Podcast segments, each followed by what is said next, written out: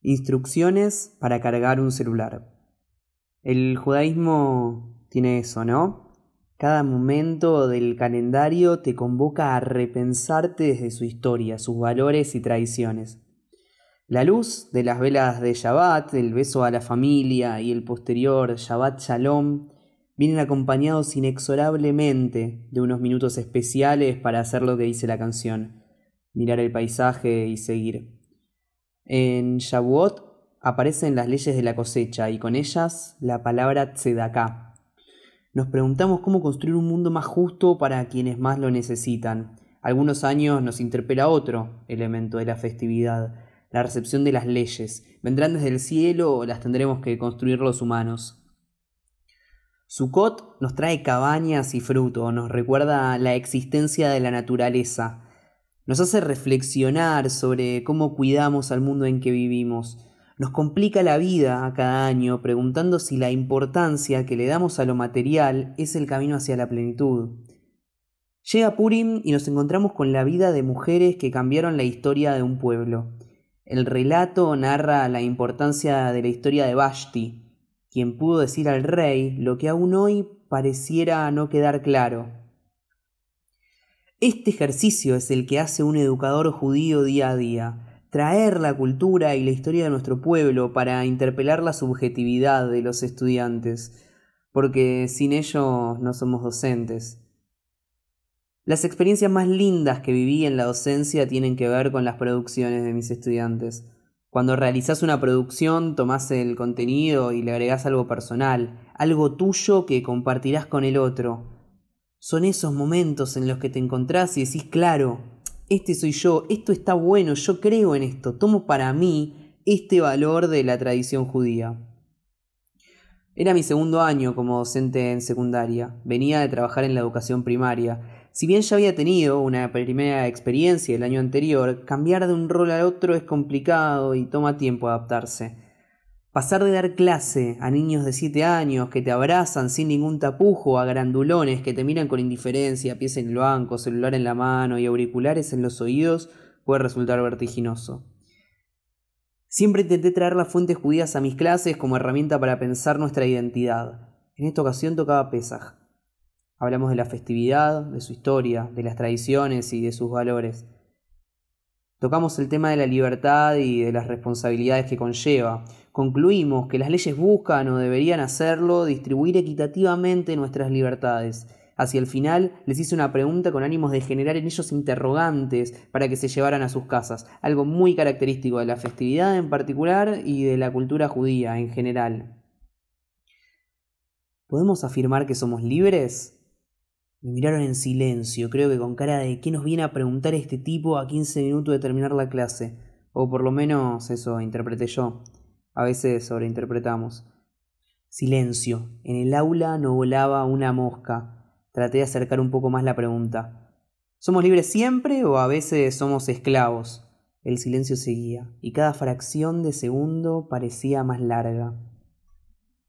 Hoy nos esclaviza la tecnología, contestó entonces Cami mientras otros asentían. Festejé internamente su respuesta. A ver cómo es eso. No podemos soltar el celular, vivimos pendientes de notificaciones, likes y juegos, respondió. Habíamos hablado de que podemos apropiarnos del ser haciéndolo nuestro al incorporar textos, poemas, canciones o cualquier elemento que no sea significativo. Les comenté que hay unas breves palabras que se relacionan con eso y que leo cada pesas con mi familia. Son de Julio Cortázar, uno de mis escritores favoritos, les dije. Accedieron a que leyera el preámbulo a las instrucciones para dar cuerda al reloj a regañadientes, ya que el día anterior habían tenido un examen de literatura sobre el libro final del juego. Cuando uno es docente lee con emoción. Pronunciar cada palabra es un desafío en sí mismo. En cada sonido se juega la atención de nuestros estudiantes. Terminé de leer. Vi que me miran fijo, con una chispa en sus ojos. El relato de Cortázar y su relevancia en Pesach había despertado algo. Les comenté que el escritor vivió cuando los teléfonos celulares e internet no existían, que podrían cambiar la palabra reloj por celular y así el cuento tendría vigencia aún hoy. Hagámoslo, gritó Fede desde el fondo. Levanté la vista. Había dejado su teléfono sobre la mesa. Cambiemos una palabra por la otra. Y así lo hicimos. Yo leía e íbamos anotando los cambios en el pizarrón hasta llegar a una adaptación colaborativa del texto. Piensa en esto, empecé. Cuando te regalan un rel celular, te regalan un pequeño infierno florido, una cadena de rosas, un calabozo de aire. No te dan solamente el reloj, smartphone, corrigió Fede y seguimos. No te dan solamente el smartphone que los cumplas muy felices y esperamos que te dure porque es de buena marca, iPhone color Space Gray. No te regalan solamente ese menudo picapedrero que te atarás al bolsillo y pasearás contigo desde que te levantas hasta que te acuestas. Te regalan, no lo saben, lo terrible es que no lo saben, te regalan un nuevo pedazo frágil y precario de ti mismo.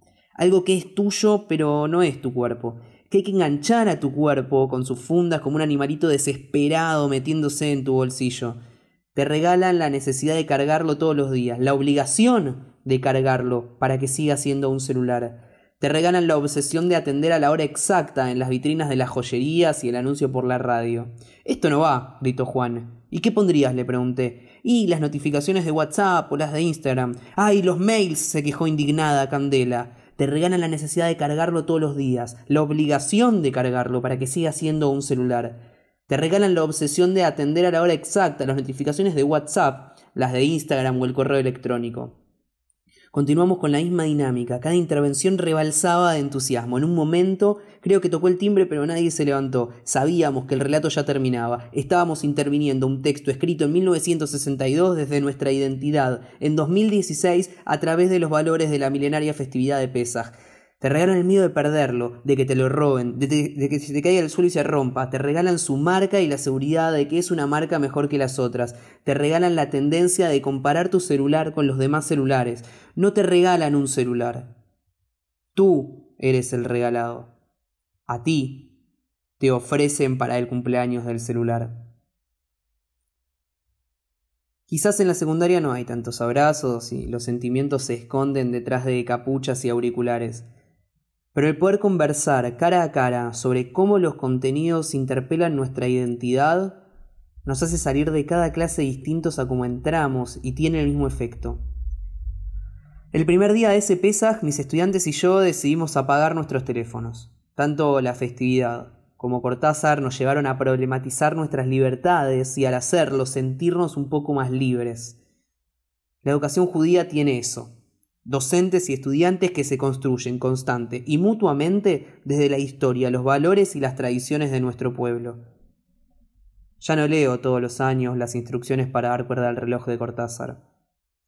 Ahora, en mi Agadá, están impresas en un recuadro justo abajo de la Badima Inu las instrucciones para cargar un celular.